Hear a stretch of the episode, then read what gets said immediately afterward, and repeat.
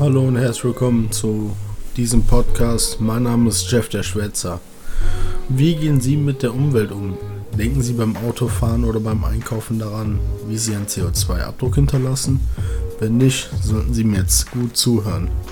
Die Lebensdauer der in Elektroauto verbauten Akkus ist begrenzt. Experten gehen davon aus, dass eine Lithium-Ionen-Batterie nach etwa 1000 Ladevorgängen ausgewechselt werden muss.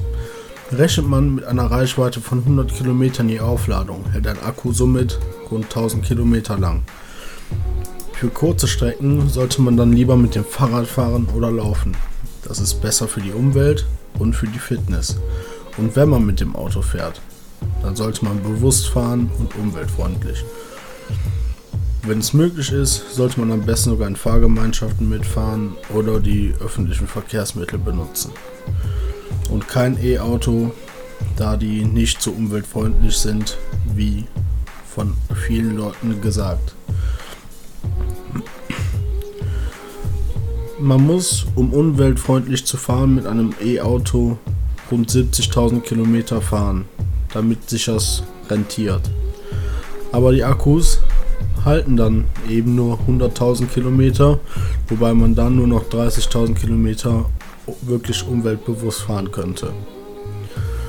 Und auch bei Klamotten, Elektronik, Bücher und so weiter am besten gebraucht kaufen von eBay oder sonst welchen Aktionshäusern, sage ich mal. Und auch beim Waschen mit wenigen also mit niedrigeren Temperaturen arbeiten, da man damit auch viel Strom und damit auch CO2 einspart. Und auch beim Einkaufen sollte man darauf achten, dass man nicht alles irgendwie mit Plastikverpackungen kauft oder sowas. Am besten, sage ich mal, auf einem Bauernmarkt oder so, die Lebensmittel aus der Region kaufen. Damit die nicht so weit transportiert werden müssen und so weiter. Weil Schiffe, Flugzeuge und sowas, verbraucht auch Unmengen an Sprit und CO2.